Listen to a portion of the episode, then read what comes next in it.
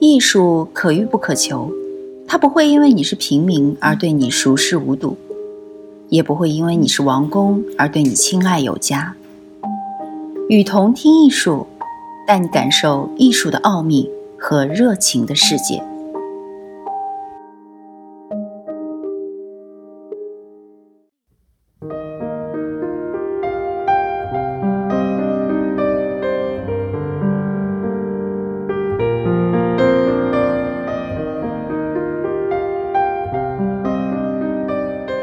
格哈德·里希特，作者罗伯特·斯托，翻译许胜。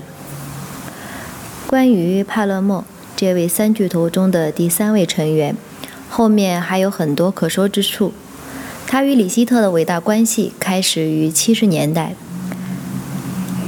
里希特与布尔克分道之后，现在只需要提及两件事儿。首先，帕勒莫特别的画面与绘画对象，包括微妙的色彩、抒情的形体和线条，都与影响了里希特。罗埃格和布尔克的波普感较为疏远。第二，帕勒莫对导师博伊斯的依赖，给自己一个限定好的范围。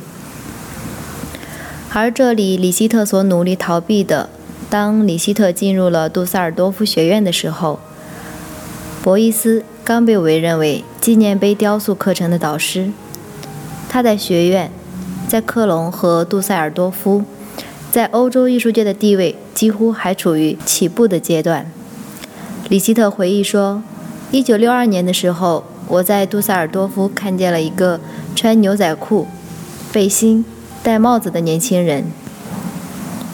我以为他是学生，结果他是新来的老师。后来。”当里希特在1971年成为老师的时候，他和博伊斯成了同事。后来，博伊斯让未获许可的学生进入自己的课堂，作为他争取教育改革行为的一部分。为此，他失去了学校的职位。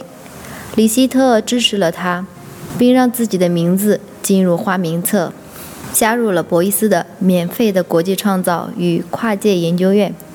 同时，里希特对博伊斯以及他的艺术的行动主义观点保持保留的态度，但是，博伊斯的理想主义和英雄元素人格影响了周围的每个人，于是，里希特更加谨慎的无神论的，尤其是反乌托邦的观点受到了很大的挑战。然而，最终，里希特还是赞赏了博伊斯的冒险风格。在一篇带有自我反省色彩的回忆录中，里希特总结了自己的想法。这个现象在二十五年前震惊了我们，并很快令我们惊慌失措，释放出赞美、嫉妒、惊愕、愤怒。它给了我们一个范围，让我们所有的人桀骜不驯与反抗精神都在相对不安的环境中延续。正是博伊斯把激浪艺术带进了学院。一九六三年二月二日到三日，他组织并参加了为期两天的激浪艺术聚会。那时，里希特、罗埃格和巴尔克已经建立起了友谊。里希特写道：“与志趣相投的画家联系，团体对我很重要。我不再孤单了。我们通过谈话理清楚了很多想法。”一个人要依靠他的环境，所以与其他艺术家的交流，尤其是与罗埃格和波尔克的合作，对我意义重大。见识了激浪派之后，这个团体受到了刺激。里希特回忆说：“震惊，完全震惊。他们往澡盆里小便，唱德国歌曲，用纸盖住听众，把洗衣剂倒进钢琴里。”还把麦克风和钢笔绑在一起，非常的愤世嫉俗，而且具有破坏性。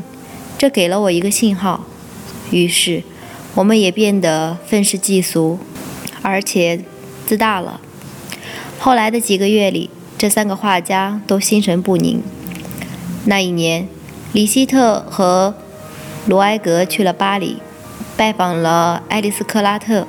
他代理了克莱因等艺术家，还拜访了伊莲娜·索纳本德。她在巴黎的画廊与她丈夫的利奥·卡斯特里在纽约的画廊联系在一起，两个人一起代理了大部分重要的新达达和波普的艺术家。克拉特对这两组人的克隆代表团完全没有兴趣，而索纳本德接待了他们，于是他们宣称自己是德国波普艺术家。里希特特别记得。当时被索纳本德画廊里的罗伊·里希滕斯坦的作品震惊了，并由此确定了对里希滕斯坦的兴趣。那些早年的时候，里希特在《艺术国际》杂志里面见过的一幅他的作品，就在里希特毁掉自己的非定型风格的作品之后不久。这些遭遇的时机非常的重要，和里希特一样。里希滕斯坦也在画了十年以后才找到了自己的身份。他的第一张波普作品画于1961年，只比里希特涉足于早一些，仅仅只早了一年。相比布尔克，里希特并没有直接风格上受到了里希滕斯坦的影响，但两个人都从他冷静的抽离和反美术的自信中受到了启发，而且都回到了新艺术。并从中找到新的方向。那时，波普艺术还没有完全成熟起来，所以，与其说里希特、巴尔克他们这代人只是简单的吸收了一种风格化的风格，不如说，德国艺术家认识到的一个正在发展中的现象——波普艺术的潜力，并通过自己的努力、天赋和信念，进一步发展了它。也改变了他原来的路径。他们并没有落后美国艺术家一步，就落后了也没关系，因为一旦他们认识到自己工作的价值，就已经完成了追赶。首先，在伦敦有理查德·汉密尔顿、爱德华·鲍洛奇以及其他的一些人；然后在纽约有里希·滕斯坦、安迪·沃霍尔、克莱斯·奥登伯格。和他们的大批的追随者。从那以后，里希特和布尔克就开始在国际的舞台上扮演无可替代的角色。罗埃格再也没有和他的朋友们一样从事艺术，却成了一名不可或缺的经纪人。布尔克和里希特后来写道：“罗埃格相信，好作品不是有一天突然画出来的，我们需要自己掌控形式。”罗埃格。找人一起在一座属于杜塞尔多夫政府的废弃建筑中举办了展览。这次展览开幕于1963年5月11日。邀请函如图所示，三位艺术家和一名团队团队的成员曼菲雷德·库特纳处于中心照片的四周，周围是当时各种流行的艺术风格。这次展览没有商业意义。完全是一次展示，于是没有任何画廊、美术馆或者公共展示适合展出。展览最吸引人之处在于作品的主题。在德国，这是第一次展示与波普艺术、美式文化、帝国主义或资本主义现实、现实主义、新客观主义、自然主义、德国波普等概念相等的作品。波普艺术把传统绘画充满贫乏、孤立、刻意、禁忌和规则的传统绘画彻底打入了冷宫。波普艺术不是美国的发明，我们也不认为它是舶来。在德国，这种艺术有自己的脉络，遵循自己的轨迹。这场打了一枪便撤的展出没有受到什么关注，但它提醒了所有的人。任何事情都有自己的机会，在各种各样的主义中，有一个前所未有的名字——帝国主义现实主义，它便属于里希特所说的“舶来物”的波普艺术，在第一次为波普美学注入了政治因素。第二次展览由罗埃格和里希特组织，并突出了政治色彩，和上次一样。这次的场地也是借来的。在杜塞尔多夫一家家具店，艺术家被允许在展示区的墙上挂自己的作品。展览题为“波普生活”，展示资本主义现实主义。这次展览受到了奥登伯格的展览商店的启发。1961年，在曼哈顿的东侧，艺术家们租了一家商店，在里面制作雕塑般的、具有讽刺意味的食物和商品。并就地出售。罗埃格和里希特组织了一场通宵活动，把整个商店变成了展场，包括五十二个卧室、七十八间客厅，还有一些厨房和托儿所。观众们首先进入楼上一间等候室中，里面有三十九张椅子，每张都配有一份日报。十字对鹿角，根据艺术家后来的报告。他们都来自1938年至1942年间被射杀的熊章，还有两座真人大小的狂欢节风格粗糙的雕塑，一个是画廊负责人施梅拉，另一个是约翰肯尼迪。罗埃格和里希特出现在第一间展厅之中，着正装，化身雕塑。罗埃格坐在一把放在白色底座的椅子里。李希特懒洋洋地坐在一组沙发上，下面也有白色底座，看侦探小说。装置还包括设计杂志、温斯顿·丘吉尔的一组完成作品。电视在播放新闻，关于1963年刚结束的阿德纳时期。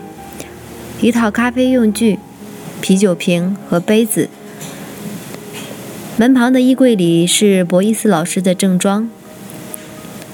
帽子、黄色衬衫、蓝色裤子、袜子、鞋，上面贴了九张小纸条，每张都有一个棕色的十字标记。衣服下面有一个盒子，里面是博伊斯用蜡烛和黄油创作的雕塑。尽管博伊斯那个时代还不广为人知，但他的激浪行为已经为里希特同时代的艺术家打开了突破口。他参加这个展览。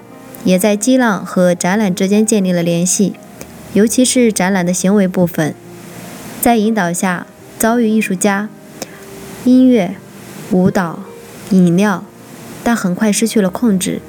仅仅一个半小时，整个事件就结束了。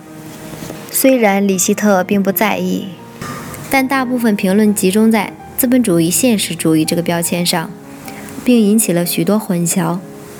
在杜塞尔多夫的展示后不到一年，柏林的商人勒内布洛克出于私利，把这个名字用在了自己赞助的展览和出版物上，并邀请了里希特和一些当时没有什么关系的艺术家，包括沃尔夫·沃斯泰尔、K.P.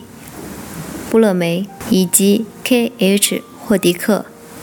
不仅如此，这个追逐激浪派的商人强调了资本主义现实主义的政治意义。